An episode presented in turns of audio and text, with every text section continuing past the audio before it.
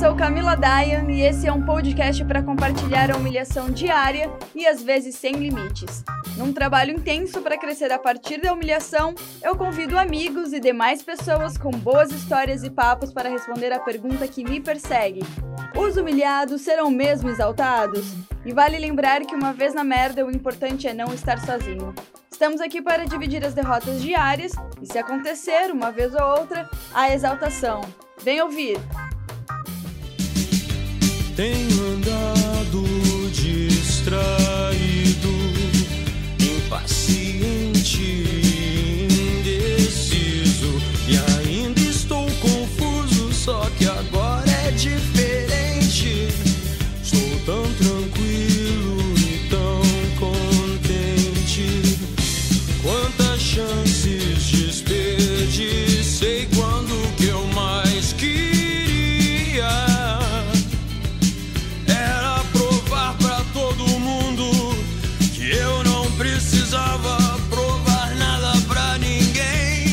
Olá, humilhados, exaltados e demais pessoas. O episódio número 18 está no ar para tentar compreender qual é o lugar de estar quando a gente não se encaixa em lugar nenhum. Sabe a sensação de não se sentir conectado a ninguém ou de não fazer parte de um grupo? Isso pode ser a- o sentimento de não pertencimento. E é sobre isso que nós vamos falar hoje, tentando olhar um pouquinho para dentro para analisar como reagimos do lado de fora. E para nos ajudar com essa pauta que provavelmente termina em sessão de terapia de grupo, eu tenho o psicólogo Jader Ramos Júnior falando de São Paulo. Bem-vindo, Jader. Muito obrigado, Camila. Olá, Felipe. Olá a todos e todas. É muito bom estar aqui com vocês hoje. Muito bom. E exatamente, não tão distante geograficamente de mim, como o Jader está, mas longe o suficiente, de Nova Scotia, a voz que vocês já conhecem, Felipe Resenha. Olá todo mundo aí, olá Jade, muito, muito prazer, oh, muito prazer te conhecer, né? E por você estar participando agora com a gente aí nesse, nesse episódio aí. E os ouvintes que já me conhecem aí, vamos para mais um episódio aí, lembrar dos minhas, dos meus problemas de infância aí. ó. Vamos lá. Acho, acho que a gente vai aproveitar isso só para fazer se- sessão de terapia. Era isso que, era isso que eu, era essa a minha intenção. Desde o início eu só não queria te contar isso, tá? Ah, agora que eu já aceitei, vamos lá nessa. Agora, agora não tem mais jeito, né? Não tem, não tem. É, agora, assim, pensando nisso, qual que será a importância que da gente pertencer a um grupo, a um lugar? Por que, que a gente tem essa necessidade de pertencer, você acha, Jader?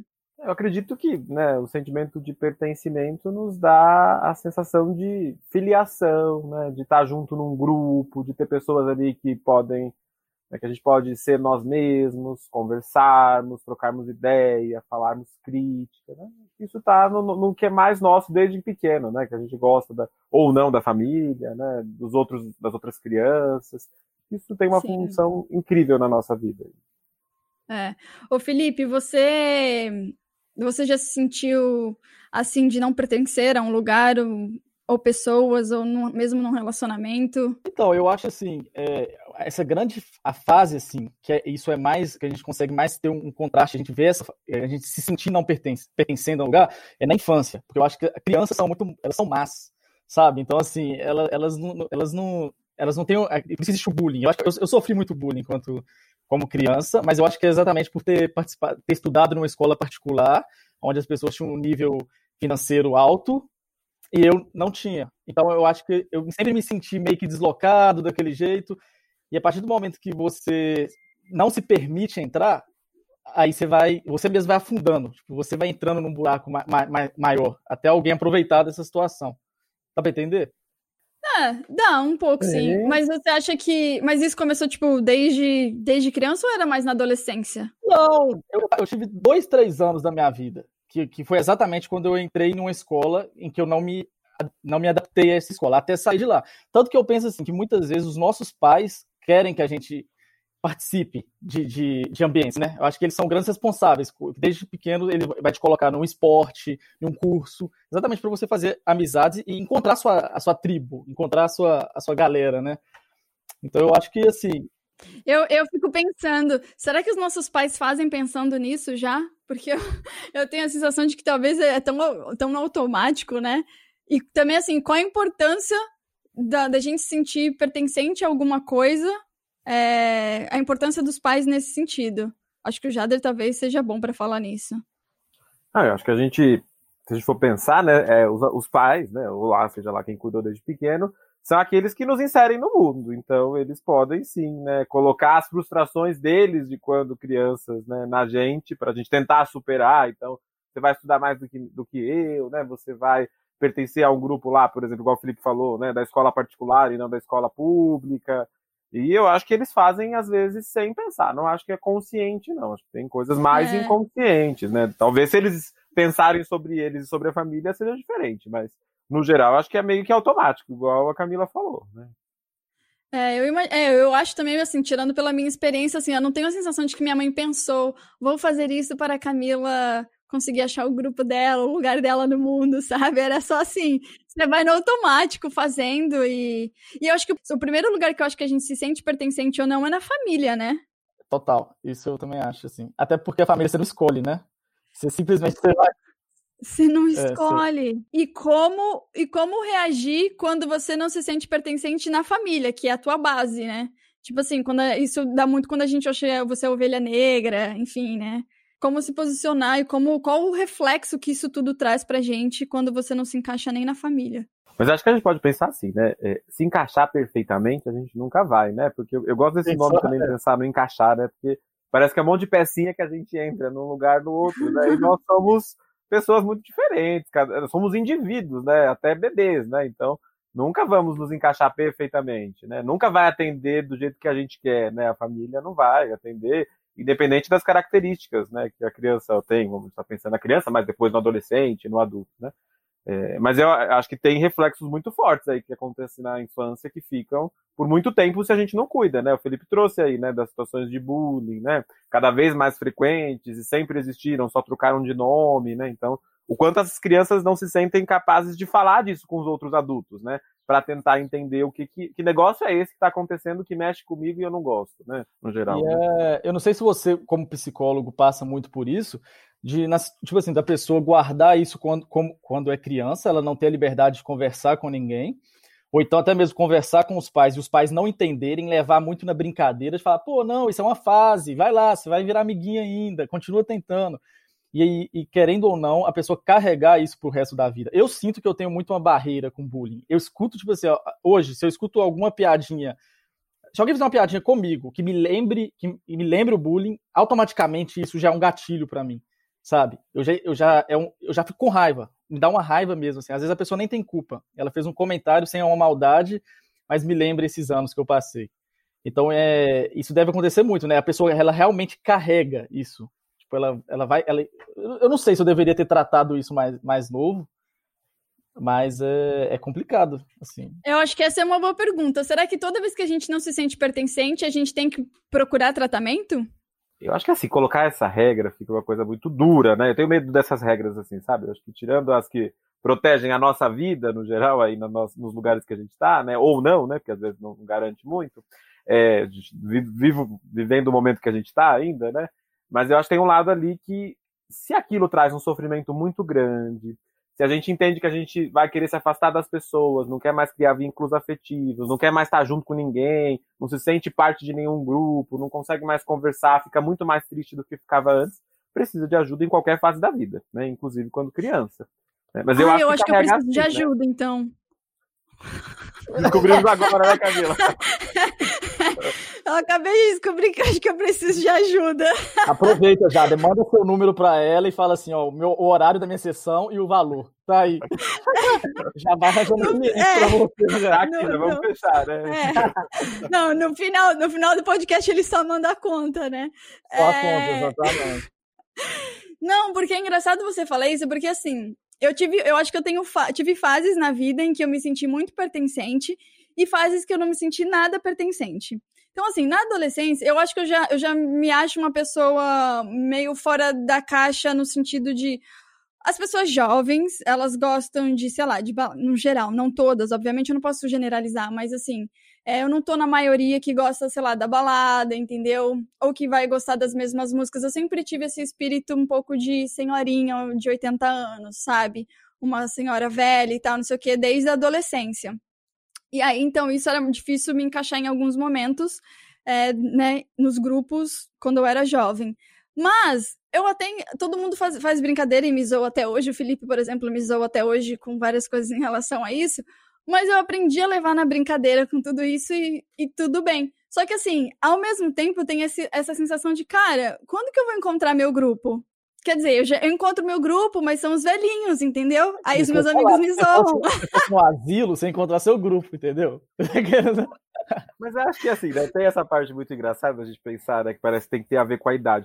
Mas será que não tem um lado assim, até sábio, do, vamos dizer assim, dos velhinhos ali, de gostarem de algumas coisas que talvez a gente, quando é mais jovem, não ligue, goste mais de ficar lá na balada a noite toda, Acho que assim, eles podem gostar de dormir, de comer uma comida muito boa, de se exercitar, de ler. Será que isso é tão ruim? Ou a gente está só vivendo uma, um conflito de gerações, que às vezes acha que tem que fazer tudo que tem ao máximo aí?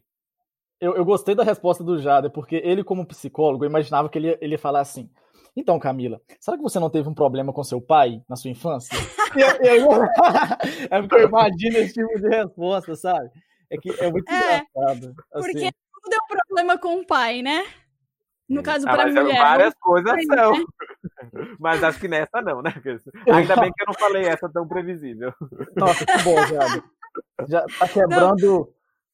Quebrando tá, várias coisas tá na minha mente. Que eu já imaginava assim, que ela falou: olha, vai ter um, um, O próximo episódio vai ser com um psicólogo aí, eu consegui e tal. Aí eu fiquei, cara, deve ser, deve ser muito sério. Porque eu nunca fui psicólogo, né? E eu sempre eu tenho isso na minha mente. Eu tenho mesmo. Isso é muito errado, isso. Porque isso talvez isso é uma barreira que eu criei que até me impede de ir lá e fazer uma sessão de terapia, que eu acho que eu acho que todo mundo deveria fazer.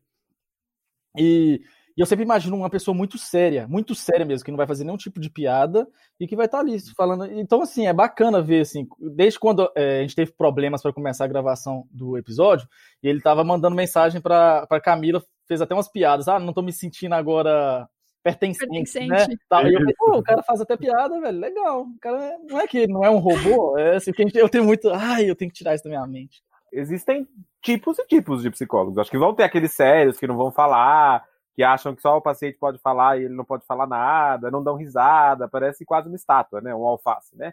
Mas eu acho que tem outros, eu busco ser muito próximo do que eu sou como pessoa, e como pessoa eu também dou risada. Eu acho que isso aproxima as pessoas, né? Acho que a gente está no momento que a gente tem que ser muito, cada vez mais humano, né? Mesmo, né? Parece é. estranho, mas a gente não pode ser uma máquina, né? Assim, ah, fica quietinho, não fala, não dá risada. A gente brinca, a gente conversa, e isso não perde o que é da, da terapia, né? Que é de conhecer a fundo o que nós somos, a nossa essência, né? E, e o que está cobrindo a gente aí, às vezes, com os problemas, né? Não existe uma sessão só com lágrimas, né? Existe também com, com risos e brincadeiras também, né? Com certeza, com certeza. Sim, eu vida, acho que a gente... né? É. é. E eu acho que a gente está muito ligado a pensar o terapeuta, o psicólogo, como os caras que a gente vê em, em, filme, na televisão, e até mesmo aquela série Sessão de Terapia que tinha o Theo. Eu era apaixonada por aquela série, assim, eu amo. E, mas quando eu, já fiz terapia antes, e eu sempre pensava, cara, será que a minha história vai ser muito chata para ele, sabe? Então eu tentava entre, entreter ele, sabe? e assim, do tipo, quero fazer ele rir também. Porque, ah, sei lá, né? Deve ser chato também. Você fala assim, pô, essa história de novo, Camila. Entendeu? A que nem amigo é. faz. É. é Mas acho que tá, às vezes quando a gente fala a mesma história, é porque pra gente é muito importante, né? A gente não fala a mesma história, tirando se a gente tá com problema de memória, né? É, porque ela não é importante, é ela é importante. Acho que. Mas cada paciente vai ser de um jeito, assim como a gente é cada um de um jeito. Sim, né? então, sim. Mas gostei de saber que eu estou quebrando alguns tabus aí da terapia.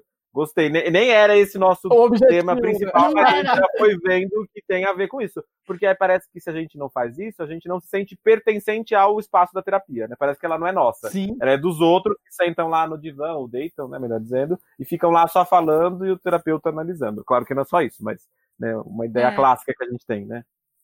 Exato. Mas, então, esse, eu acho que, para mim, quando fala de pertencer, eu sempre imaginei, sempre guardei esse negócio da infância, e, a outro, e o outro lado, para mim, que são assim.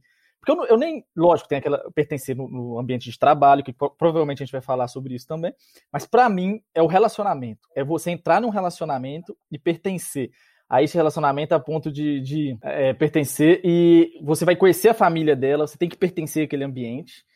E muitas vezes você pensa assim, pô, será que eu tô? Será que eu não tô? E, e a partir disso você às vezes mantém um relacionamento ou só para querer pertencer àquele ambiente, ou então você assim, é, eu acho que o relacionamento em si, é, um, é, de, de, de namoro, casamento, principalmente depois que você casa, que não tem mais pra onde você fugir, entre aspas, assim, né? Que você já assumiu um relacionamento mais sério, você, às vezes, você. É, você muda, você muda. Às vezes você está se obrigando a pertencer àquele ambiente. Então, assim, eu acho que é uma coisa bem. Compensa a gente falar. Tá todo mundo, só eu falando assim. Não, mas é que o Jader, tá estava, o Jader estava te analisando, eu estava pensando que o Jader ia falar. Não, então, gente, né? Não é só comigo que acontece, não, né? Tô brincando. É. Mas eu acho que esse exemplo do Felipe é ótimo, né? Eu primeiro gosto de pensar uma coisa, né? O Felipe falou assim: ah, eu acho que isso parte das relações. O que, eu queria perguntar para vocês o que aqui não parte de relação, né? Porque sempre são as relações, né? Tudo é relacional, né? Pelo menos eu acredito nessa teoria, né? Nos pensadores, pesquisadores vão por esse caminho, né? Não importa se é com um objeto lá, com o um celular, não importa se é com o pai, com a mãe, não importa se é com a namorada, com o namorado, é sempre com algo, ou até com a gente mesmo, o que a gente imagina da gente, ou idealiza, ou fala, nossa, eu não sou bom o suficiente, né?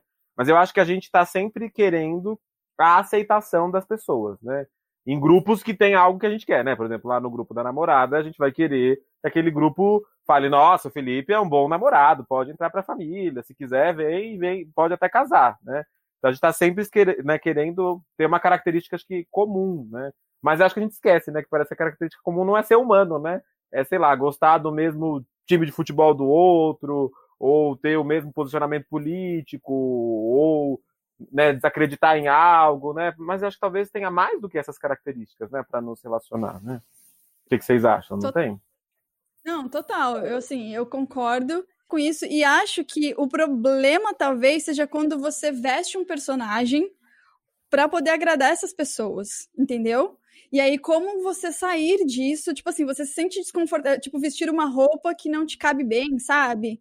E, e aí você fica desconfortável com o papel de, ah, mas se eu fizer alguma coisa, eu vou desagradar essa pessoa. E aí você, você se força a fazer parte desse grupo. Eu acho que esse é o problema. Então, esse é até uma assim, coisa que eu ia falar, que é o querer não pertencer.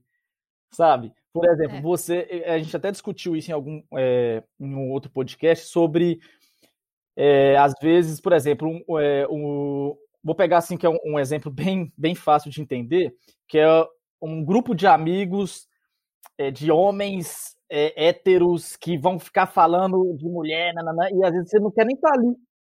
Você não quer nem estar tá ali. Pô, se eu, se eu sair daqui e se eu, se eu não entrar na rodinha, será que eu vou ser, depois os caras vão me, me excluir? Será que eles vão olhar para mim e pensar isso? Peguei um exemplo assim bem que é comum, né? Eu acho que é um dos mais comuns assim, de, de falar. Sim. Então, assim, e esse, a ideia de querer não pertencer, mas ao mesmo tempo você fala, pô, mas e aí, eu vou ser excluído? Cara, isso assim, isso explode a cabeça, principalmente quando você tá na adolescência. Que é, que é isso, é o medo. A pessoa, eu, eu acho assim, que a gente tinha que, que, que falar exatamente pelo fato de, pô, você não tem que ter medo de não pertencer. Porque você vai achar um grupo, você vai encontrar um grupo que você vai ser bem aceito e que, e que eles vão entender o seu jeito. Então, assim, é, ir pra esse lado, sabe? Eu acho que vai bem nesse caminho mesmo, assim, da gente pensar que para a gente pertencer, né, é, a gente não precisa estar o tempo todo fazendo e acreditando em tudo que estão falando, né? Que talvez, né, o que o Felipe falou agora desse grupo, né? Acho que essa, essa aí, né, que a gente vai chamando de masculinidade tóxica, né? Dessa ideia de que assim, se o cara não tá ali falando do que todo mundo tá falando, é porque talvez ele não seja hétero o suficiente, ou possa, né, tá querendo, olha, como assim? Ele quer ser tão diferente que não tá aqui no grupo, né? É, mas isso não quer dizer isso. Você só não concorda que precisa falar sempre disso, ou toda vez daquilo, não tem uma diversidade de assuntos. Mas tem aquela ideia, né? É um tabu falar isso no grupo de alguns, né? Alguns grupos específicos, nos dos homens principalmente, né? Porque se foge do assunto é porque parece que não gosta de nada do que é ser homem, sendo que há vários jeitos de ser homem, né? Não tem só essa característica que une, né? A essa categoria, né? Mas isso é um, é um, é um problema e às vezes muito conflituoso para as pessoas. Aí elas vão caminhando para outros lados. Né? Ah, será que então eles estão dizendo, eu sou isso que eles estão dizendo? Não, a gente não é o que os outros estão dizendo, né? Não é só a mãe que falava, né? Você não é o que, igual todo mundo, né? Mas, né? Exato. Mas aí tem a coisa da, da, rejeição, né? Do tipo, bom, se eu me posicionar aqui, eu vou ser rejeitada. Eu, por exemplo, sou uma pessoa muito rejeitada. De verdade, porque normalmente quando eu me posiciono, as pessoas falam, ah, você é muito chata. E aí eu tenho essa coisa de ser a pessoa chata, entendeu? Então, assim, eu sou rejeitada. e aí, o meu, o meu grupo, eu pertenço ao grupo dos rejeitados. E eu fico pensando, ser rejeitado é melhor do que ser indiferente, do que a pessoa ser indiferente ou você só fazer parte do grupo? Você só vai ter menos amigos, né? Pode ser, meu, pode ser bom. Faz sentido? Eu acho que pode ser bom. É que eu fico pensando, o que é ser indiferente nesse caso, assim?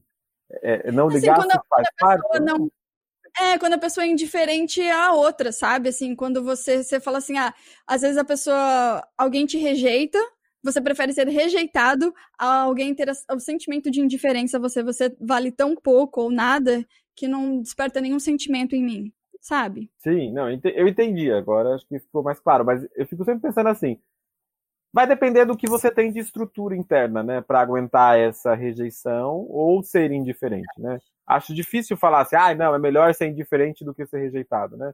Acho que depende, acho que para tem pessoas que vão passar né, por, no, vão estar num lugar e alguém vai jogar, sei lá, um, um copo d'água assim que está acabando na festa, e a pessoa vai falar, nossa, que engraçado, vou ter história para contar, e você já fala, nossa, estragou meu cabelo, aí molhou minha roupa, vou ter que voltar para casa, que desgraça, minha vida é uma merda. E eu acho que assim, né? Não, então tem que pensar que depende muito de cada um, né? Do que a gente vai enfrentar. É difícil. Se você contasse um caso, acho que aí eu ia poder dizer, acho que isso é melhor ser indiferente, ou Felipe. Mas assim, no geral, acho que depende de cada um, né?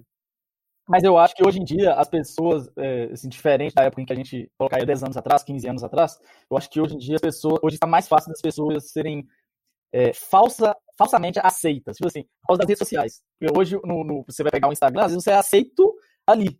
Porque você está postando algumas verdades que nem você acredita, às vezes. Então, ali, aí, eu, então hoje existe essa falsa sensação de, ah, eu sou aceito, eu sou aceito. Mas às vezes é porque tá tão distante de quem tá te aceitando, eles estão te vendo tão é, superficialmente, porque antigamente não tinha isso, você tinha que se mostrar, você tinha que estar ali, você tinha que estar perto, você, você não tinha a rede social para te esconder, você tá entendendo? Para você, é, engan, entre aspas, enganar. Porque eu acho que hoje é muito fácil mentir, né? No Instagram, principalmente, essas coisas assim, viver uma vida que você não vive. Então, é, eu acho que é, é, é bacana falar também disso, dessa parte de ser aceito socialmente na, é, pela internet, entendeu? Eu acho que esse é um ponto né, assim, central, ainda mais agora em tempos de pandemia, que o isolamento aumenta e a gente usa mais as redes sociais, a gente está usando dos meios tecnológicos para estar tá junto, mesmo em distâncias aí, né, tão grandes, né? É, mas eu acho que tem esse lado sim, né? Eu fico pensando se é uma essa ideia de uma realidade virtual, né? Assim, para gente, porque é um outro plano, né? Parece que a gente pode ter um avatar ali, né? É, dificilmente alguém é, é 100% ali, né?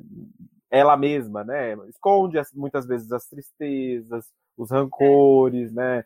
O medo, a solidão, né? Até tem perfis das pessoas que mostram isso, mas acho que é, aí é bem específico, só mostra a solidão, né? Parece que é sempre os extremos, né? Nunca tem alguém ali mais integrado falando, ah, eu tô mal, mas eu tô bem, eu tô triste, mas tô preocupado, eu tô alegre com isso, né? Porque a gente tem partes, né? A gente não é um todo, né? Então, não é à toa que o número de é, e incom...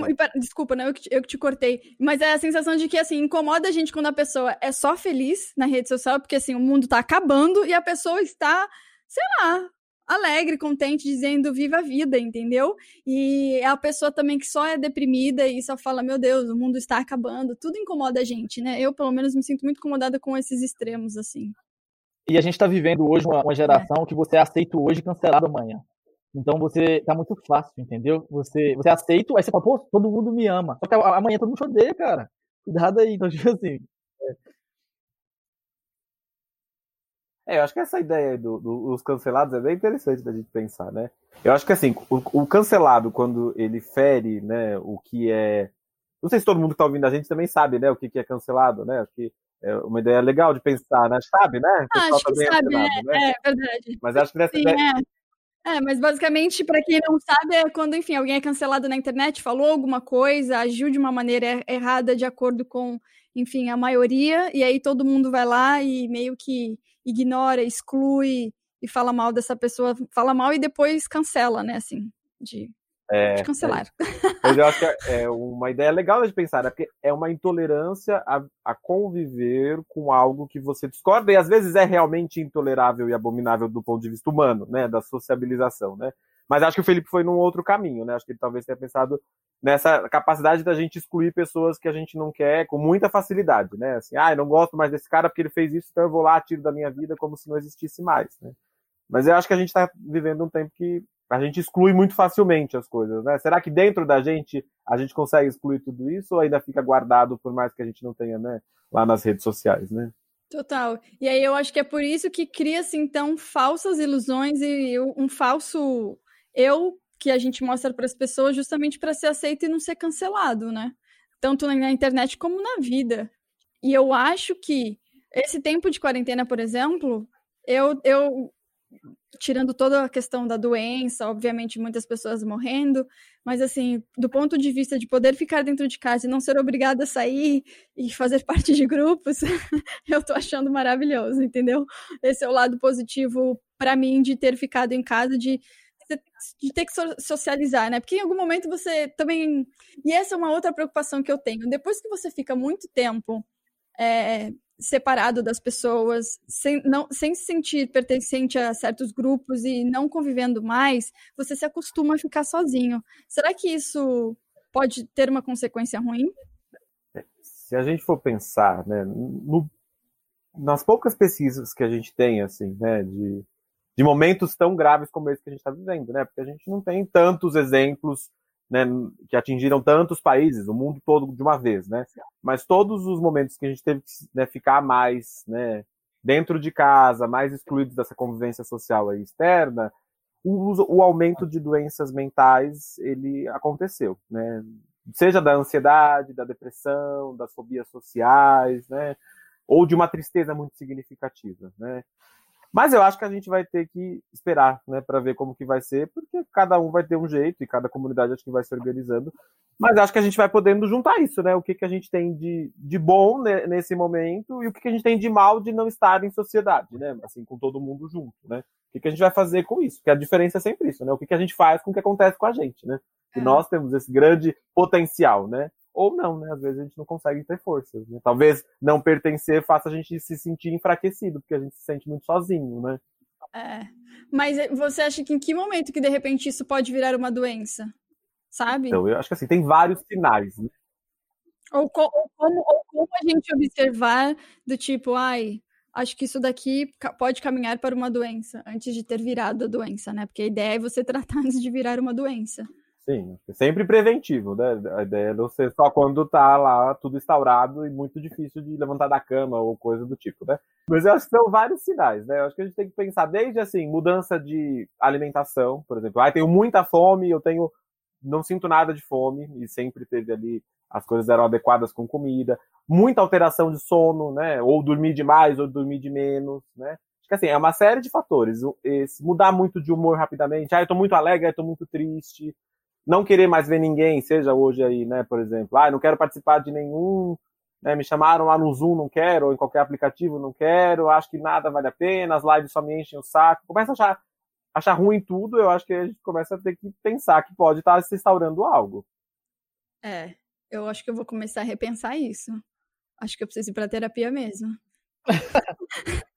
Mas eu falei assim, Camila, pode, né? Eu tenho medo de falar uma coisa e achar que tudo ali é ferro e fogo, né? Mas acho que a terapia eu acho que sempre vale pelo por a gente se conhecer. Eu acho que não tem. A gente se lida com a gente 24 horas por dia, como não achar que, que é importante se conhecer, né? A gente é o nosso próprio equipamento, né? Por que é. não se conhecer? Né? E aliás, acho que talvez isso é um ponto que vale a gente até tomar como Sim. questão, que assim, todo mundo deveria fazer terapia na sua opinião? Apesar de psicólogo, obviamente que vai parecer que sim, mas você acha que deveria existir é como, sei lá, como fazer exercício?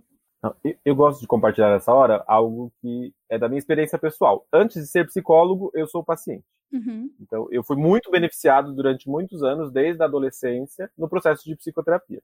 Então, eu falo que não é nem porque eu estou querendo vender o meu jabá, né, como se diz no popular, né, querendo vender o meu serviço, né? Mas eu acredito muito no potencial da terapia. Acho que todo mundo que pode, em algum momento, seja pela internet, seja em grupo, seja no equipamento de saúde pública que tem lá perto da sua casa, porque eu acho que assim, né? Senão a gente também pensa que fica algo muito restrito a um grupo que pode pagar um valor que é muito significativo para muitas famílias, né? Para muitas pessoas. Eu acho que se tem capacidade né, financeira ou se tem lá um equipamento né, de saúde pública que pode atender, eu acho que é fundamental. A gente se conhecer é um caminho muito importante, aprender a lidar com formas menos violentas e agressivas, né? Porque às vezes a violência e a agressividade vem nesse numa reação, né? Tá mal, como um mal-estar tão grande que você começa a ficar muito reativo a tudo, né? Então eu diria que é importante sim. Até porque semana que vem a gente tem que gravar outro episódio com você de novo, tá? Nesse mesmo horário, tá, Jade? Assim, toda, é semanal agora, tá? É, é. toda semana, nesse mesmo canal, nesse mesmo horário. Então, não, não, não tô falando que vai pro ar, entendeu? Mas a gente tem que gravar toda semana aí agora, entendeu? Felipe. A gente tem que garantir nossa sanidade mental. Você tem que ajudar a gente. Você tem que vamos lá, vamos ajudar a, a, a, me fazer pertencer a um grupo que não seja dos velhinhos apenas. Eu pensei, será que a gente quer pertencer a um grupo ainda? Ou isso já passou? Porque eu, eu, imagino assim, eu quis pertencer a um grupo quando eu tinha 16, 17 anos e achava, tipo assim, pô, via galera reunida marcando pra, fazer um churrasco, pra ir numa festa e eu não era convidado. Eu falava, pô, eu quero pertencer a esse grupo. Por que, que eu não pertenço? Mas hoje eu falo, graças a Deus eu não pertencia àquele grupo. Tipo assim, hoje quando eu vejo, falo, velho, eu escolhi outro caminho, fiz umas outras amizades, e hoje eu não penso. Tipo assim, hoje eu penso muito mais assim, eu consigo pensar, cara, é, eu quero escolher quem vai estar ao meu redor. A gente tem esse direito de escolha, a gente parece que quando a gente é adolescente, a gente não tem, a gente é, tem a obrigação de pertencer a um lugar. Hoje não, você sabe quem que, o Jader sabe quem que ele quer colocar é, no ciclo social dele, você sabe quem que você quer colocar. E se você sentir que, que, você, que a pessoa não, é, não entrou nesse ciclo social seu, é porque realmente pensam diferente e não, não era para ser. Então eu acho que nessa idade que a gente tem, a gente consegue controlar muito mais esse sentimento de pertencimento. Menos, que eu acho assim, que é no, no lugar de trabalho. Que no trabalho a gente realmente a gente briga ainda, a gente quer pertencer. Porque a gente pensa já no lado profissional, não tanto no lado pessoal. Não? Você quer ser aceito, né? Em qualquer é, lugar. É, então, não, mas eu falo que no trabalho, independente do que você concorda ou não, se você está ali, você quer crescer ali, você se obriga a pertencer. É o único ambiente hoje, não? É, eu acho que é, é um pouco. Por exemplo, eu acho que eu, para conseguir alguns, alguns steps, eu até me calo para poder ainda continuar a partir daquele grupo. Porque se eu for falar tudo que eu penso, aí eu Exatamente. não tenho emprego, entendeu? Então, assim, pra, acho que na, na relação com a amizade, eu tenho a sensação de que eu até posso não falar tudo o que eu penso, porque às vezes o que eu penso pode machucar ou ofender outra pessoa, mas eu posso filtrar esse pensamento. É, uhum. e, mas eu posso ser mais eu, entendeu? Porque no trabalho você tem que ter essa, essa postura de, de agradar, né? Você tem que agradar o chefe, tem que agradar os coworkers, sabe? Enfim, para poder manter um relacionamento sadio dentro do possível para receber o din-din no fim do mês. Mas eu acho que vocês estão falando de uma coisa aí que é, é um ponto muito importante, né? É, parece que se a gente não é aceito no espaço de trabalho, a gente vai ser demitido, né? Então, é... É mas acho que assim, depende também do jeito que a gente vai entender o trabalho. Será que a gente entende que trabalho é o lugar de fazer também amigos, que a gente vai ter que sair sempre para o happy hour? Será que a gente vai ser, poder contar de quando a gente está triste? Ou será que o trabalho seria o espaço em que a gente tem que ver se existe alguém que pode ser esse vínculo mais afetivo, né? Porque senão a gente faz quase que uma atualização da escola ou da faculdade ou de qualquer lugar que a gente ficou por muito tempo no espaço de trabalho. E às vezes ele, isso não é saudável, né? Por mais que a gente queira ter essa tendência de todo lugar querer ter amigos, né? Ah, eu sou assim, meio... todo lugar eu quero tentar me conectar com alguém. Entendeu? Assim, para falar, ah, aqui nesse lugar essa pessoa é meu amigo. Tipo, o Jader é meu amigo nesse ambiente, o Felipe é meu amigo nesse outro ambiente, mesmo que seja de trabalho. Sei lá, porque eu acho que fica mais fácil de compartilhar o dia a dia. É, eu, eu, sempre. Uh, as pessoas falam muito assim, que eu, e eu sinto que eu tenho muito isso de, de querer agradar as pessoas ao meu redor. Se eu vou conhecer pessoas novas, eu quero é, agradar a galera. Eu quero não agradar no sentido de ser ah, o bobão que agrada de qualquer jeito. Não, mas eu quero socializar, eu quero ser amigo, eu quero. Tanto que a maioria dos, dos episódios que a gente gravou aqui eram convidados da Camila e eu acabei virando amigo. Eu vou conversando, eu quero tá, tipo, fazer parte desse, do ambiente, seja do tema que for, alguma coisa. Então, isso às vezes também me preocupa, porque às vezes é um. Eu fico pensando, pô, será que vai chegar um ponto que eu vou estar no ambiente que a galera vai estar falando algumas coisas que realmente para mim não faz sentido e eu vou ter que estar ali, ah, é, ah tentar socializar. Então, tipo assim, isso eu, eu, tento controlar em mim ainda, porque eu acho que isso ainda vem, é um resultado ainda, uma consequência daquele momento da infância em que eu fui excluído. Então, eu quero essa atenção, eu quero a atenção ali de estar tá, fala, pô, que cara legal, hein? Você tá entendendo? Então isso é, é uma coisa que às vezes as pessoas. Mas, mas você, eu tenho uma pergunta, mas aí você veste isso às vezes só para agradar e não necessariamente. Tipo, como vestir a roupa, como eu tinha usado o Não, exemplo antes, não. sabe? Não, não. Eu, não eu, eu nunca vou, eu nunca vou entrar num assunto é, que, eu- que eu não concordo e começar a concordar por causa disso. Tanto que no episódio passado eu te falei do. é, é, quer dizer, eu não sei se falei, mas é, É, sobre. A gente não sabe se foi pro ar. aqui. se foi pro ar. Mas sobre eu ter conhecido alguns canadenses aqui e Sim. ter falado, né? Falado assim, pô, que o presidente do Brasil é ruim por causa disso e daquilo, e comparei ele ao Trump, e os caras eram a favor do Trump. E na hora eu fiquei assim, aí os caras começaram a olhar pra mim, tipo assim, e eu fiquei. Só que o que eu fiz? Eu não, não vou bater de frente com os caras e começar a discutir. Eu falei, olha, eu entendo a parte de vocês de estar preocupado com a economia. Pronto, entendo, eles estão preocupados com a economia. Eu, eu preocupo mais com a vida. Pronto. Mas por quê? Porque eu tô aqui embaixo, eu não, eu não tenho uma empresa, eu não tenho nada. Então eu não sei se eu tivesse uma empresa, se eu estaria preocupado tanto com a vida. Não sei. Quer dizer assim, eu estou colocando hoje na minha posição. Na minha posição hoje, eu preocupo muito mais com a saúde. Então foda-se a economia. Eu acho que todo mundo tinha que fazer lockdown, um exemplo. Mas é, eu, eu tento entender as pessoas que, que pensam, pensam, por que será que ela pensa assim? E, e não vou pro, pro radical. Eu não visto, a, a- a- respondendo a, a pergunta da Camila, eu não visto a, a camisa do que o outro concorda, entendeu? De maneira alguma, de maneira alguma.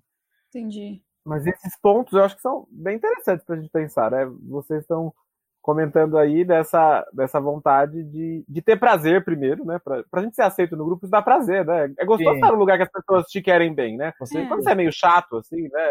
fala- Ah, Tem gente que fala assim, nossa, aquela pessoa chata chegou, né? E agora? Olha que climão aqui, né? Então, às vezes isso pode ser mais difícil de você aguentar se você se incomoda com que o outro tá ali junto com você falando, né? Então, e o Felipe usou de uma estratégia muito boa, né? Gostei dessa, né? De poder mostrar assim, esse é o meu posicionamento por isso, e vocês pensam assim. Dá pra gente conviver com alguns tipos de pensamento em alguns momentos. Acho que outros talvez fiquem mais difíceis, né? Sim. Mas esse- isso é maturidade, a gente poder falar, ah, eu penso isso por tal motivo, né? Mas eu respeito vocês, porque acho que isso ainda dá pra respeitar. Tem coisas que são mais difíceis. É, tem coisas que não certeza. tem, Tem coisa como que não você se abrir. discute.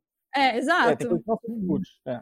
É, eu acho que que eu, eu, por exemplo, sou bem dessa pessoa que eu acabo dando a minha opinião e falo assim, ah, eu não concordo. Talvez o, o Felipe seja essa pessoa que ele, ele vai, ah, tipo, ah, tá bom. Aí o cara fala, ah, não, mas o Trump é, assim, ah, não sei o quê, o Trump é legal. E ele vai falar, ah, entendi, entendi, e vai terminando a conversa, sabe?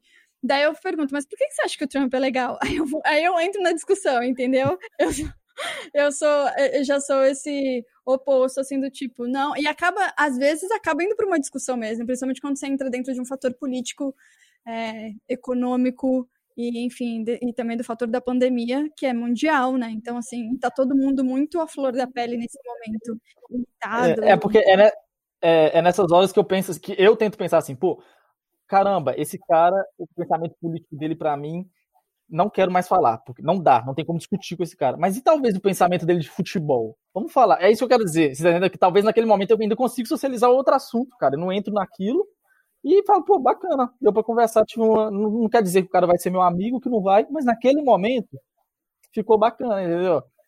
Tanto que é engraçado que, assim, aconteceu esses dois dias atrás, tinha uma pessoa que eu penso totalmente diferente. Ele é de Toronto. E ele, eu já tinha falado, a gente tem um amigo em comum, eu tinha falado, pô, esse cara não consigo ficar do lado dele, porque ele pensa isso, isso e isso, isso pra mim é demais pra uma pessoa. E um dia depois ele mandou um áudio pra esse amigo em comum falando, pô, você conhece o Felipe, né? Gente boa pra caralho, velho, gosto demais do Felipe. O cara falando. Então, tipo assim, eu consegui ali naquele momento, mas velho, não que eu falei mal nas costas também, de maneira alguma. Eu sou. Que é engraçado, que, tipo assim, é, o pensamento que as pessoas têm, que você consegue ter várias. participar de um mesmo grupo, ser per- pertencente ali, mas não pensar igual, de qualquer jeito. É. Mas eu acho que tem um ponto. Ah, Não, pode falar, pode é, falar. Pra gente Pode pensar, falar né? É, não, eu acho que é é importante pensar assim. Não acho que nem o que a Ca- a Camila fez e nem o que o Felipe fez está certo ou errado. Eu acho que a gente tem que pensar o que isso trouxe para dentro de vocês. Porque assim, se a pelo que vocês acreditam que é importante. Se o Felipe acha que é mais importante ele manter meio que assim o social e com algumas pessoas, porque dá para falar de alguns temas com elas e outros não, e a Camila acha que ela tem que entender qual que é o ponto da outra pessoa, porque eu acho que às vezes a discussão ela é importante. Claro que uma discussão agressiva ela é inadmissível. Uhum. Mas vale, eu acho que está valendo aquilo que a gente quer e até onde a gente aguenta. Porque tem horas que a gente não aguenta não pertencer àquele pensamento da pessoa, né? Dependendo Sim. do caso. Né? Você não consegue falar, né, mostrar para ela, nossa, isso aqui é meio fanático, ou totalmente fanático, como você está agindo assim, tá vendo? Isso já é, né, beira a burrice, a ignorância, a falta de conhecimento. Aí às vezes fica mais difícil, então a gente tem que ver até onde a gente aguenta pisar, né? Porque tem lugar que a gente talvez não aguente, né? E como que a gente vai ficar. É. Exatamente. Eu acho que tem um limite, né? Tem gente que você já fala assim, pô, não dá, não dá mesmo, já é muito. Então, realmente, tem um limite. Concordo, total. É, e, eu, e essa sensação eu tive muito quando eu me mudei do Brasil aqui para o Canadá, de não. Porque assim, no, no Brasil eu, eu acho que eu era muito mais social, eu sempre tive uma rede de amigos é, até grande, acho que pela profissão, pelo fato de eu ser jornalista. No Brasil eu atuava. Eu atuo aqui também, mas eu atuava muito mais é, no Brasil, né? Então eu estava dentro de uma rede sempre com, conhecendo pessoas, porque eu estava semanalmente entrevistando novas pessoas e isso faz a sua rede aumentar naturalmente, né? E quando eu me mudei para cá, eu tive a sensação, até por eu estava num ciclo que era dentro de uma bolha, né? Eu trabalhava dentro da área de arte e cultura. Quando eu me mudei para cá, eu vi pessoas muito diferentes e eu, e eu não consegui, eu não consegui, quase quatro anos aqui no, no Canadá, eu não consegui encontrar um grupo que eu tinha no Brasil, por exemplo, sabe? Eu me adaptei. E é engraçado também porque quando eu voltei para o Brasil, eu também já não, eu já não senti o pertencimento de São Paulo é a minha cidade. Você entende? Aí eu fiquei sem lugar no mundo. Eu fiquei assim, parece que eu perdi uma mãe, entendeu? Com toda essa mudança. Sim. Então, eu acho que esse, essa é a minha maior experiência de não pertencimento, foi, a minha, foi se mudar do Brasil e não, não me reconhecer nas pessoas aqui, mesmo nos amigos brasileiros, e, e quando voltei para o Brasil, eu também já não me reconhecia mais nos meus amigos brasileiros de lá. Você entende? Parece que eu fiquei órfã. E aí eu falei, o que, que eu faço agora? Mas esse é um sentimento, não sei como foi para o Felipe, né? Mas é muito natural, né? Brasileiros ou pessoas de outras é. nacionalidades que vão para outros países começarem a sentir muita diferença no tipo de relacionamento, não se sentir né, identificado com aquela pessoa, mas depois também quando volta para o Brasil, ainda bem acha que, nossa, estilo de vida não é o mesmo, não, não, sei, não, não, não, não, não, combina mais, né, não orna mais, né.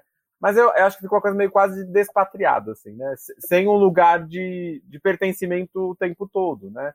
Talvez porque vocês já estão mais assim pelo mundo, né? Então talvez essa ideia não tenha um lugar que represente tanto vocês. Vocês conseguem conectar algumas coisas em alguns lugares, mas vocês já não são mais os mesmos também, né? É. E, é muito, e é muito engraçado que é, eu falo isso, porque a gente chega aqui no Canadá, a gente está desesperado, a gente quer fazer amizade, a gente quer ter alguém.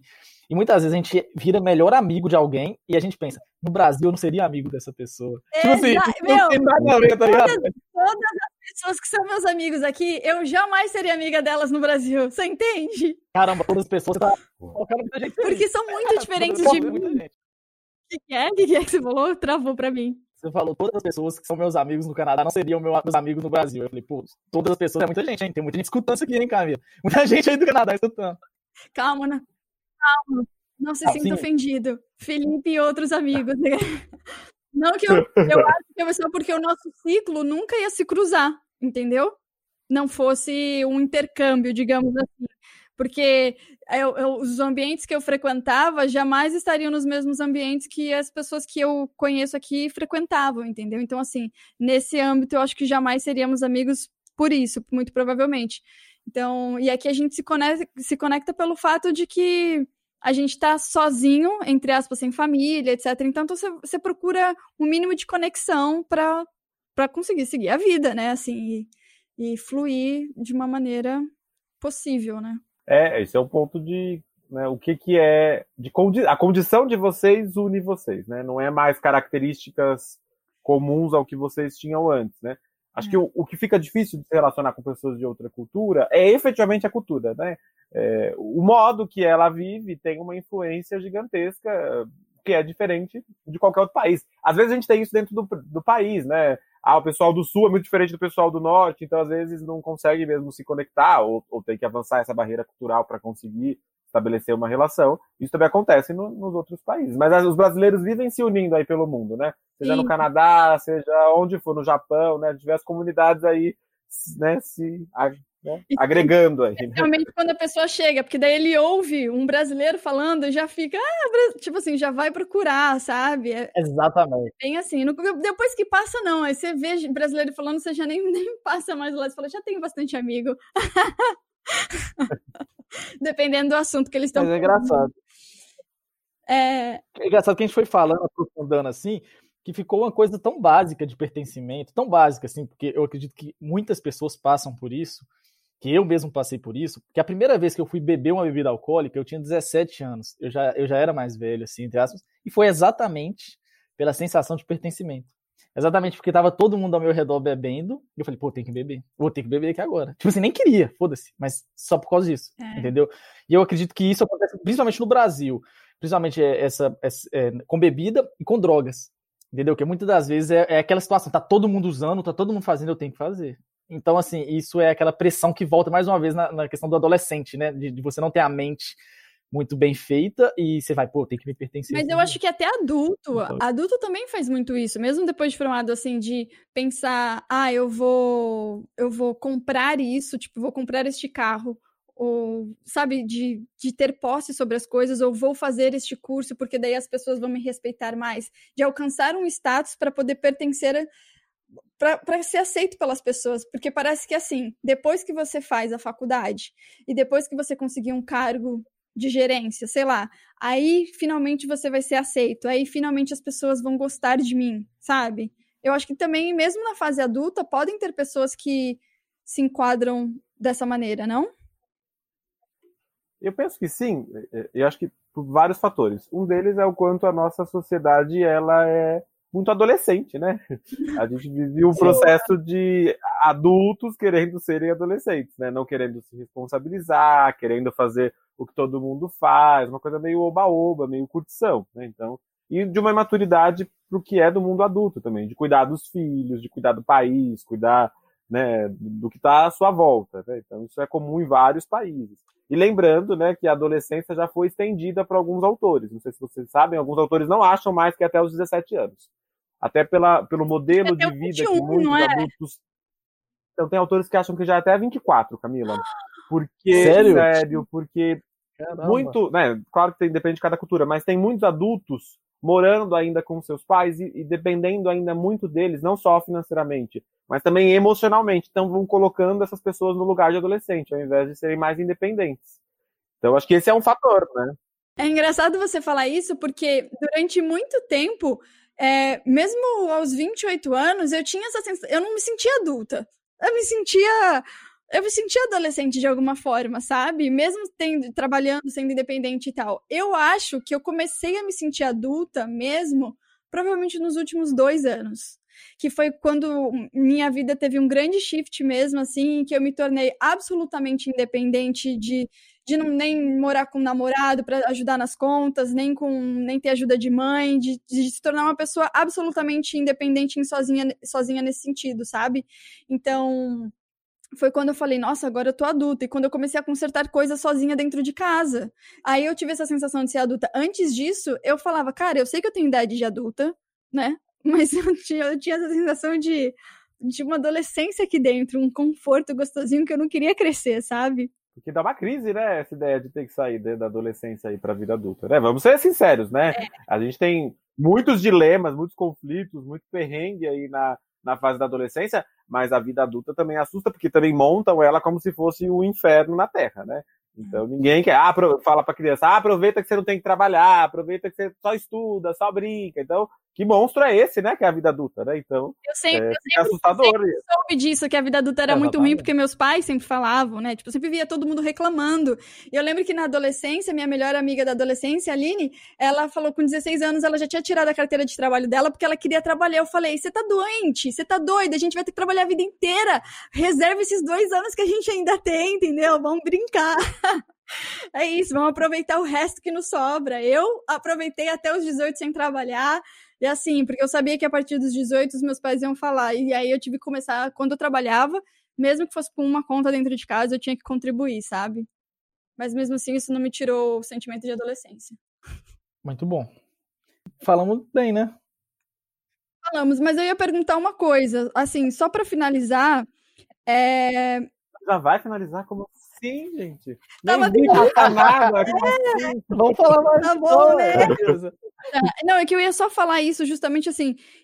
No fim das contas, a gente tem que pertencer, e se a gente não quiser per- pertencer a nada? E se eu simplesmente decidir que eu não, não quero fazer parte disso e decidir se ter um caminho mais solo? Será que tá tudo bem? Só para as pessoas que não se encaixam em lugar nenhum, que tá ouvindo a gente, Exatamente. se sentir, abra sentir abraçada nesse sentido do tipo, qual é o passo que eu devo fazer, o que não o que é certo, o que é errado entre aspas, mas como como agir, né?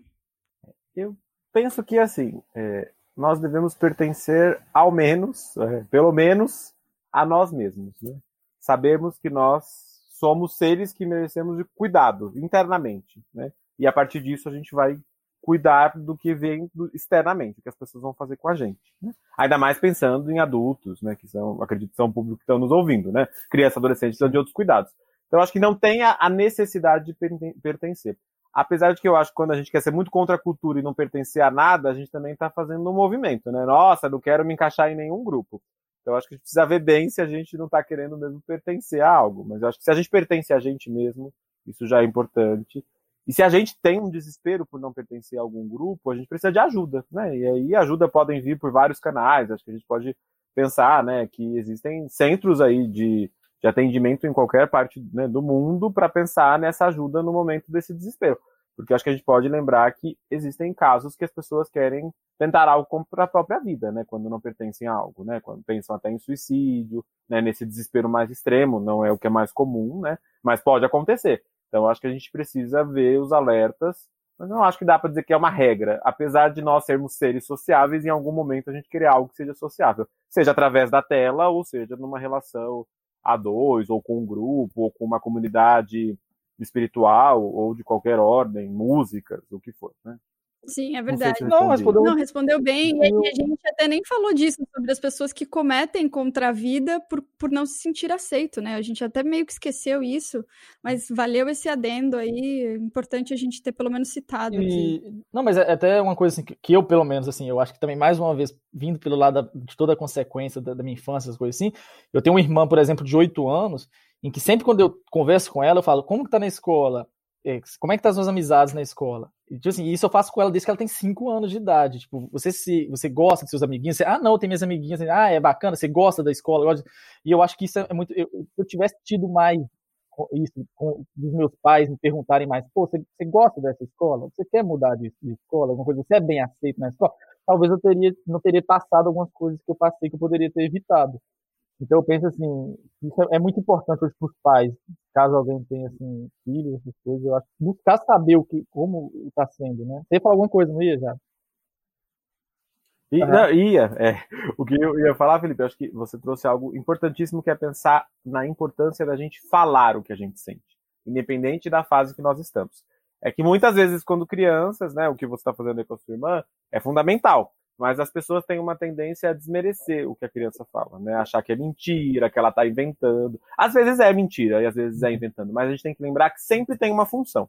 A gente não mente à toa, não é à toa quando a gente quebra aquele vasinho que a mamãe gostava, a gente tenta grudar ele, colar, seja lá, esconder. E a gente fala, ah, não, é que foi o gato que passou ali. Porque a gente tem medo da consequência. Então a gente vai entender que talvez é a mamãe que queria por medo. Então o diálogo é sempre né, fundamental. Não dizer as coisas é o pior caminho. A gente vai ter que achar. Se vai ser para a mãe, para o irmão, para a tia, para o psicólogo, para a professora, para outros pais e mães, a gente precisa achar pessoas para falar. Porque é assim que a gente constrói né, o nosso conhecimento e experiências mais saudáveis, né? É falando, né? O que a gente está fazendo aqui, né? Não é, importante, não é à toa que é tão importante o podcast, né? Que é falar, né? A gente precisa falar. Nós somos seres que aprendemos a falar para isso, né? Para evoluir na nossa nosso desenvolvimento. Perfeito. Exatamente. Perfeito. Então, assim, gente, fale, procure ajuda aí. É, fala com o pai, procura um psicólogo, ou fala com a gente, né? Então a gente também está sempre aberto. Exatamente. Mas vamos para quase para a finalização do programa, mas vamos para as nossas humilhações, exaltações e indicações da semana. Solta a vinheta.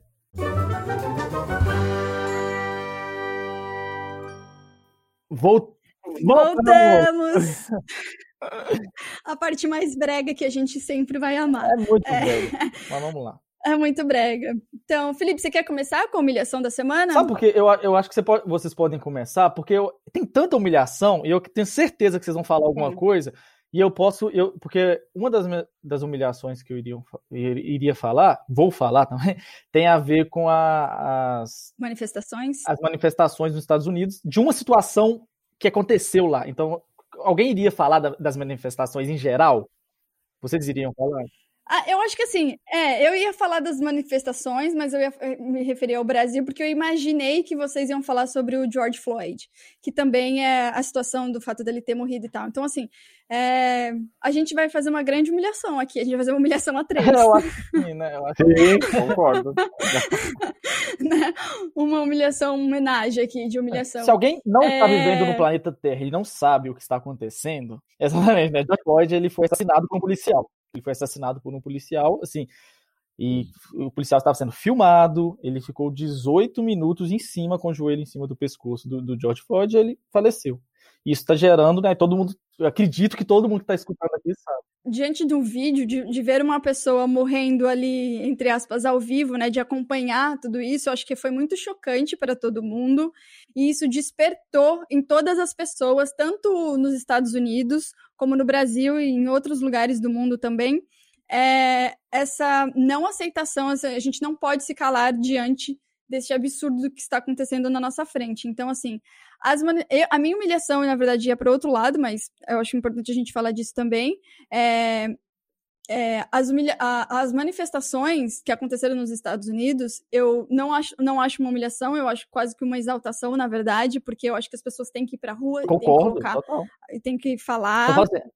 E, mas a minha humilhação, a minha humilhação que eu ia colocar, na verdade, que não era sobre o George Floyd, mas é, enfim, era sobre as manifestações que tiveram no Brasil, que eram a favor do Bolsonaro com apologia e simbologias neonazistas, né? Então, assim, com a, é, favorecendo aí o fascismo e o vídeo do Bolsonaro fazendo uma live, ele e outras pessoas tomando leite, fazendo essa apologia ao nazismo. Então, assim, essa é a minha humilhação, que eu acho inadmissível, e por isso também eu acho que muitas pessoas, as torcidas organizadas, né, elas se organizaram e foram para a rua para poder, assim, tem que chegar num limite. E quando eu vi aquelas manifestações, eu fiquei assim, ao mesmo tempo que eu fiquei esperançosa do tipo, a gente não vai se calar, porque a gente vem acompanhando aí já ah, por semanas, toda semana uh, os apoiadores do Bolsonaro indo fazer manifestações e fazendo várias apologias a tudo, e a gente com medo por conta da pandemia. Ao mesmo tempo que em mim bate essa reação de, meu Deus, a gente está no meio de uma pandemia, tem esse monte de gente tudo perto, né, fazendo manifestação, é, também bate, tem um lado da ok, a gente não vai escalar e vamos ter esperança. Então, assim, eu vi pessoas falando que se você não está no grupo de risco, não convive com pessoas do grupo de risco, é, e vá com álcool gel, sabe, máscara, se proteja da maneira como for possível e vamos lutar sim. Então, eu acho que é importante a gente não se calar. É, a minha humilhação ia para essa coisa do neonazismo, né, mas é, em, em contrapartida, minha exaltação é justamente também a manifestação.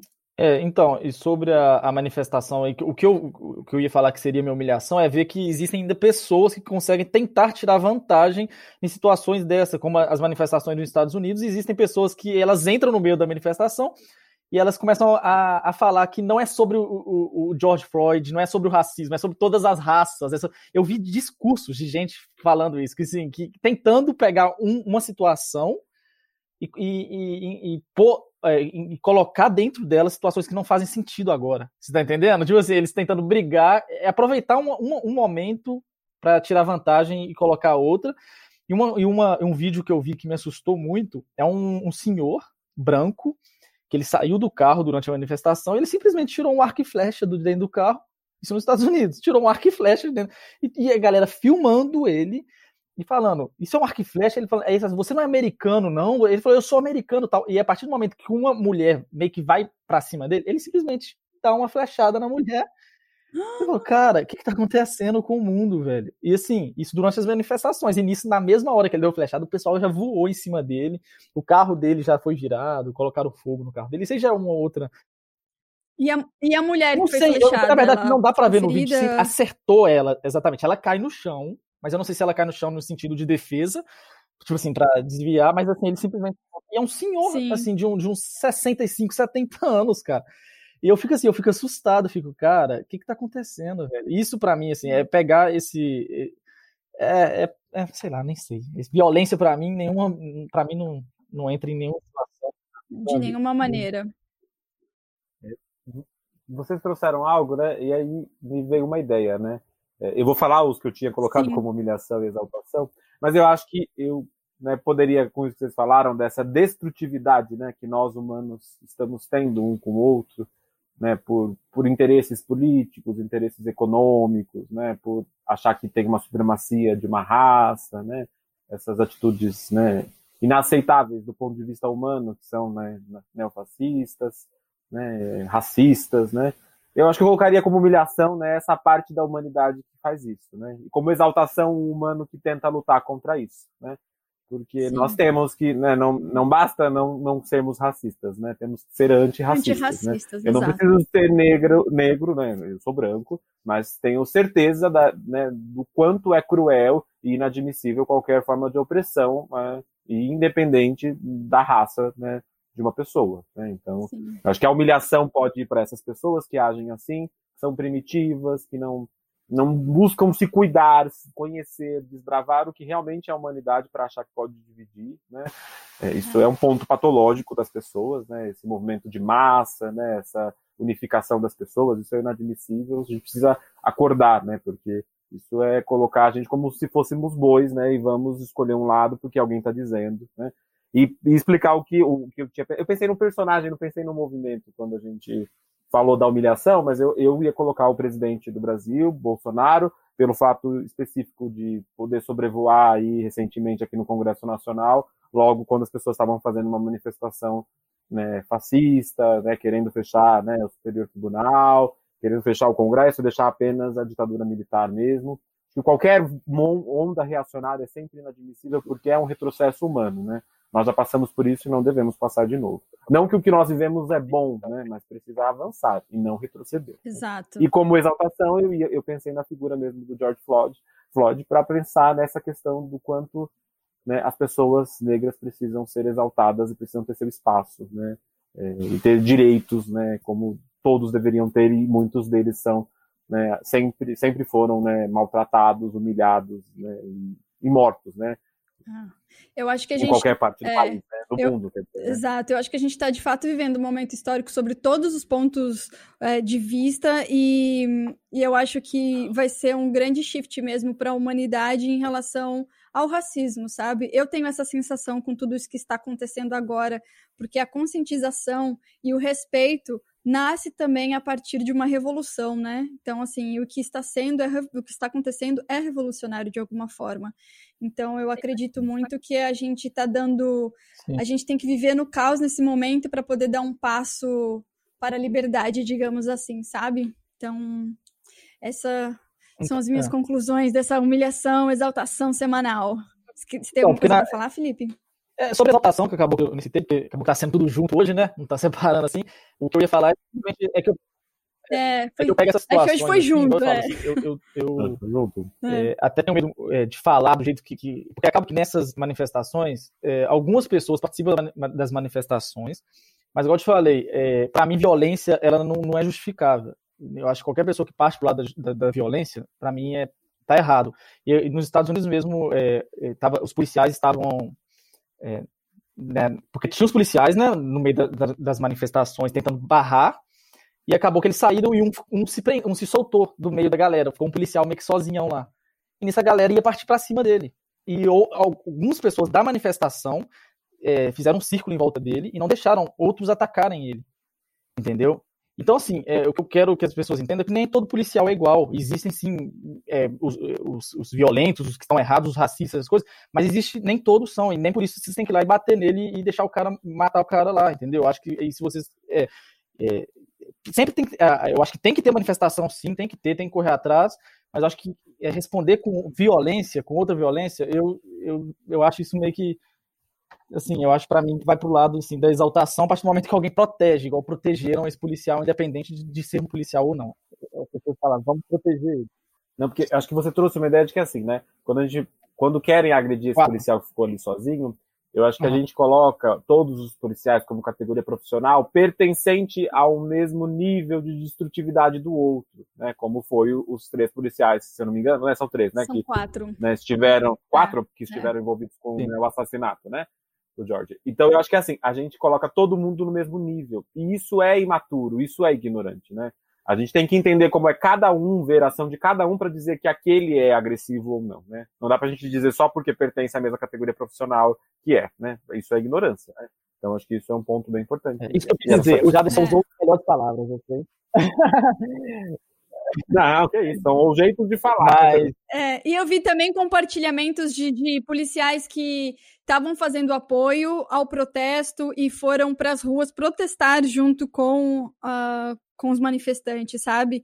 É, tipo, xerife de cidade pequena, sabe? Assim, eu vi uns vídeos nesse sentido do um xerife falando justamente assim: a gente está com vocês. E eles foram para as ruas manifestar os policiais para manifestar junto com os manifestantes, entendeu? Então, assim, existem categorias Uhum. também que estão aí para brigar junto com a gente que defende, obviamente, o que é certo, porque nesse caso só existe o certo, que é respeitar qualquer pessoa, independente da cor dela. A gente não devia nem estar discutindo esse tema ainda, 2020. Mas enfim. Dito isso, vamos para as nossas indicações. Quero saber o que vocês viram, estão vendo, lendo, ouvindo, sei lá, o que vocês quiserem indicar, eu tô topando aqui porque eu tô precisando de coisas novas. é, quem começa? Eu? Não sei. É, pode começar. Então, é, eu vou indicar. Na verdade, eu iria indicar uma série, mas vou guardar para o próximo episódio. Por quê? Porque já que falamos sobre isso nas humilhações e, e na exaltação, e está sendo um assunto muito falado, eu vou indicar alguns filmes e algumas séries rapidamente que tem a ver com esse tema. E principalmente que hoje é, a gente está gravando na terça-feira, né? Que hoje está tendo o movimento do Blackout Tuesday, que está todo mundo postando e tal. Então eu separei alguns filmes e, e vou citar bem rápido os filmes e séries que tem a ver com combate ao racismo, né? Tem a ver com esse tema. Então eu acho bem bacana no momento assim as pessoas é, assistirem também e buscarem aprender mais sobre isso, porque muitas vezes a gente é muito ignorante ainda. A gente está aprendendo todo dia, né? E então entre eles é, tem um, um filme que ele até foi indicado ao Oscar, que é o Infi- Infiltra- Infiltrados na Clã, que é muito bom, por sinal que indico muito para é, todo mundo que já vi, muito bom. Django Livre, que é, uma, é um filme também mais antigo, que também fala sobre o tema. É, um filme de suspense chamado Corra. Corra, ele tem uns 3, 4 anos e ele também é, é, é bem impactante de, sobre o racismo. E há uma série que todo mundo deve assistir, que é Olhos que Condenam. Vou falar de novo dessa série que eu já, já devo ter falado. A gente sempre comenta que é Olhos que A Condenam. gente sempre comenta dessa série. A gente comentou em algum episódio passado, mas essa série é muito maravilhosa. Sim, e Olhos que Condenam, porque ela fala exatamente de algo real, algo que aconteceu há, há muito pouco tempo, se for para pensar. E um dos pivôs que estava. Começo, final dos anos um dos 80. pivôs da época era o Trump, que estava lá, que, que, que queria pena de morte para os cinco meninos que foram que foram acusados de um crime que nem, eles nem cometeram. Então, e o Trump hoje é o presidente dos Estados Unidos, né? Então, assim, já para ter uma noção, né, do que ele deve estar achando dessas manifestações que está acontecendo aí. Pegando o gancho na tua dica, eu vou dar então uma indicação que é para quem assistir, depois que você assistir Os Olhos que Condenam, que tá na Netflix, que mostra justamente a história desses meninos que Estupro, eram aham. crianças com 14 anos que foram condenados pela foi estupro, foi estupro, né? É, de, uma, de uma mulher no Central Park, mas eles não tinham nada a ver com, com o crime, e eles foram condenados, sei lá, por um, mais de 20 anos, é, e sofreram, alguns deles sofreram, sofreram a pena quase por completo. E, entre outras coisas que sofreram dentro da cadeia. Então, mostra. A, tudo é um documentário, então mostra exatamente tudo que aconteceu e que se passou. E aí, depois que você vê esse documentário, é, tem também na Netflix tem uma entrevista da Oprah com todos os é, com, com as vítimas né, desse, desse caso, com cinco meninos, e com os atores também. Então é muito legal ver a, sobre o ponto de vista das vítimas, né, dos homens, o que, que como eles estão hoje, como aquilo atingiu eles na vida, mesmo que o governo tenha dado, enfim, não sei, uma quantia gigantesca de valor para cada um para compensar os anos perdidos, não tem como compensar um tempo perdido, né? Não existe dinheiro que pague isso. Então é muito legal essa entrevista com a Oprah. Primeiro que eu já acho a Oprah genial, eu gosto de ver tudo dela.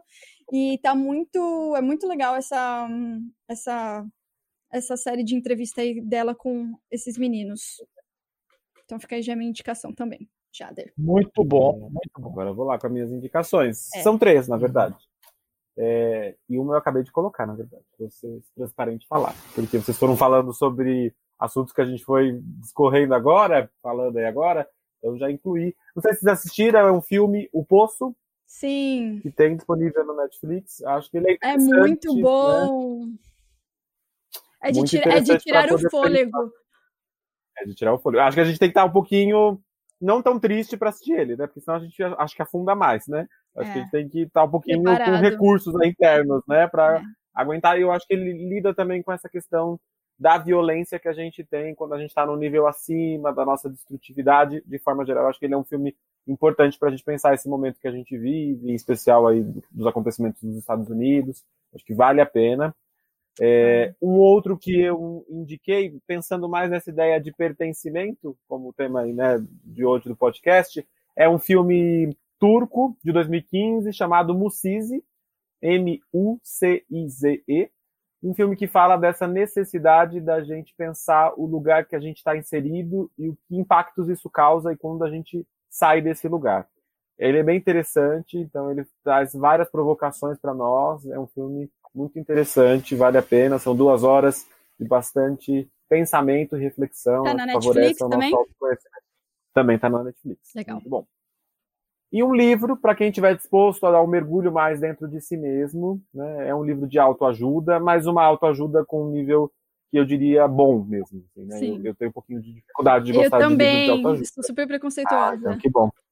É, acho que é um conceito formado, acho que não é, é. preconceito, é. não. É. Tem muitas aí ruim. É. Esse, é, esse entrou como um livro de autoajuda de base psicanalítica, que é uma abordagem da psicologia, e ele ajuda muito a gente pensar. As, o nome do livro é Perdas Necessárias, o nome da autora é Judith Viorst, de 2005. E ele fala das perdas que a gente tem ao longo da vida, desde bebês, desde nascer do ventre da mãe, ao desenvolvimento todo, e o quanto isso pode nos ajudar a pertencer a si mesmo. Então, acho que tem tudo a ver com o que a gente foi falando hoje. Eu sempre recorro ele, a esse livro, já li mais de cinco vezes. Ele é meio grossinho, mas vale a pena para quem quer se aventurar mais dentro de si mesmo. Que ótimo! Si eu, eu, já estou ansiosa para ler esse livro. que ótimo! Seguindo o tema, né? Enfim, eu quero muito agradecer a sua presença, Jader. Foi, você contribuiu muito, foi muito gostoso esse papo com você. Você está mais que convidado para voltar sempre que quiser aqui no Humilhados. A gente já tinha discutido, inclusive, de trazer é, mais psicólogos para discutir outros temas, inclusive para discutir uh, quais são as, os tipos de terapias que existem. Né? Então, acho que a gente vale pensar aí para um, um programa, de repente, para o mês que vem, é, para você voltar. E aí a gente pode trazer a Daueba também, que é minha amiga e sua parceira aí de trabalho, né? É, para a gente discutir esses. Essa, porque para quem se interessar em fazer terapia, porque às vezes é difícil a gente pensar por onde começar, né? Ou qual a linha seguir. Então, Sim. às vezes, alguém para poder dar um direcionamento para a gente pode ser interessante também. Mas eu quero agradecer. Vou sair chorando desse episódio. emocionado, feliz. A gente quer que você saia assim, se sentindo, sabe assim, um abraço, um conforto. É isso que a gente espera. Então, eu quero agradecer muito, Jader, por toda a sua contribuição hoje. Ah. É, eu também queria agradecer, já antes de você falar. Entrei na sua frente. Não, mas é, Jader, muito obrigado mesmo, assim, é muito boa a sua participação. Não é todo mundo que topa, que escolhe vir perder aí duas horinhas do dia, três horinhas falando, né? É mas é muito bom quando assim alguém que escolhe vir e acrescenta tanto igual você acrescentou e eu tenho certeza que quem escutou gostou também porque é um assunto assim que todo mundo que faz tem que bem né? Um pouco, né? exato e faz bem é. a gente começa a se reconhecer no outro e a gente eh, evolui né assim a gente se encaixa a gente acha um grupo para pertencer Ah, eu acho isso ótimo. Fico muito feliz, agradeço o convite, agradeço a receptividade, foi muito gostoso, foi um papo, apesar de falar de coisas difíceis, é, foi leve poder conversar com vocês. Eu acho que assim, quando a gente fala, pode ser leve também, né? Pode trazer uma leveza mesmo que a gente fala de dores. Então, fiquei muito feliz, né? Foi muito bom estar com vocês. E convite já aceito para poder estar em próximos podcasts com vocês. Maravilha. Agora, assim, quem quiser te achar ou quiser seu contato, como é que faz? Então, o meu canal no Instagram é psicólogojader. Lá eu compartilho né, várias postagens, tem um pouco aí do meu trabalho. Não sou uma pessoa que posta sempre, mas busco sempre estar por ali alimentando, trabalho essa ideia de ficar alimentando, mas dentro de um lugar que, que eu consiga, não ficar gerando todos Sim. os dias, não sou ainda esse ponto. Mas lá tem meus contatos também, telefone, e-mail, se precisarem da minha ajuda, pode mandar um direct, a gente pensa em caminhos. Maravilha. A gente vai te marcar no post Perfeito. também, para quem não conseguir anotar aqui, então é só ir lá no podcast Humilhados, no Instagram, e aí vai ter, vai estar tá tudo marcadinho lá, e você pode ir direto também para o Instagram do Jader. Não esquece de dizer o que você achou desse episódio ou outras, se você tiver sugestões de pautas, enfim, o que você quer ouvir o Jader falar Como... nos próximos programas, né, Felipe? Como eu sempre falo, eu duvido você comentar lá uma ideia para um próximo para um próximo episódio aí e eu quero espaço aqui agora para falar uma coisa assim muito séria sobre as nossas humilhações, porque a gente tem uma ouvinte fixa, ela é da Austrália. Verdade. Eu não posso deixar muito, de citar ela. É, não posso deixar. É, a, é bar, é, é, eu só sei ela como Bar. É a é. Bárbara, né? Porque lá é a Bar. Mas a, a Bárbara, ela comenta todas as postagens, ela escuta todos os, os, os episódios. E no último dos anos 90, ela fez um comentário lá que ela, ela citou tudo que a gente tinha esquecido de falar dos anos 90, o que nos deu até uma pauta para um anos 90 parte 2. Então ela sempre ajuda a gente e a gente não conseguiu ver o comentário dela. A gente aqui do eh, nossos quem tem perfil do Brasil mostrou pra gente, pô, ela comentou uma foto suas, mas a gente não consegue ver o comentário. Não sei por é. quê. Teve um, eu acho que deu esse bug. esse bug aí no Instagram e a gente não consegue ver se alguém comentou assim e não teve resposta, pode cobrar pra, da gente por DM, porque aconteceu, aconteceu alguma coisa que a gente não conseguiu ver.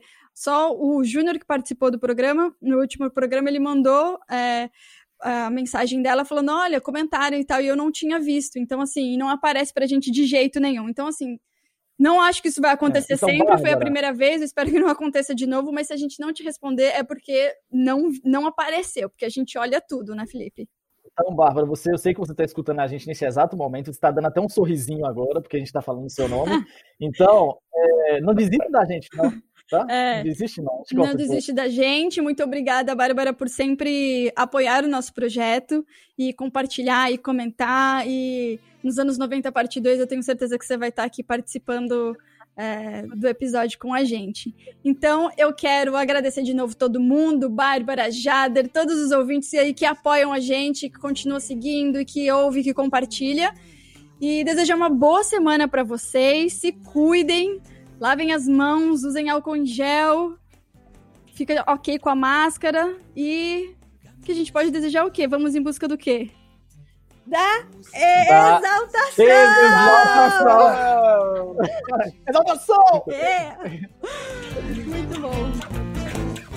Carrega o peso da dor como se portasse medalhas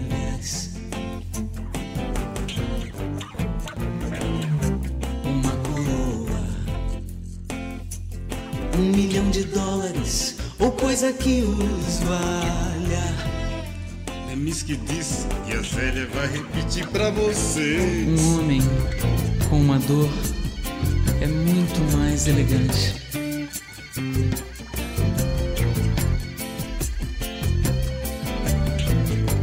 Caminha assim de lado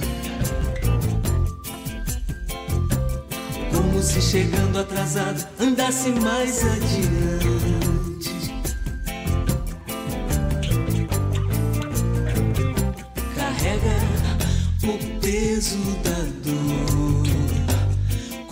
Como se portasse medalhas.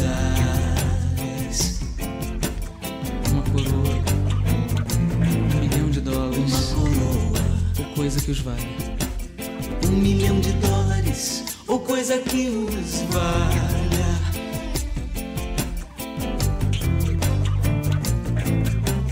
Ópios, édens, analgésicos. Toquem nessa Não me toquem nessa dor. Ela é tudo que me sobra. Ela é tudo que me sobra. Sofrer vai ser a minha última obra. Sofrer vai ser a minha última obra. Ela é tudo que me sobra. Sofrer vai ser a minha última obra. Ópios, édens, analgésicos. Não me toquem nessa dor. Ela é tudo que me sobra.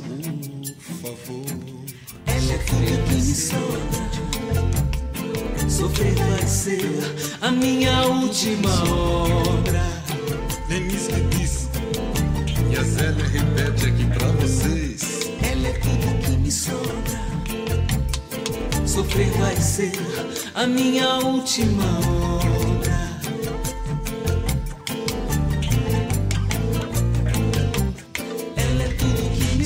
Sobra.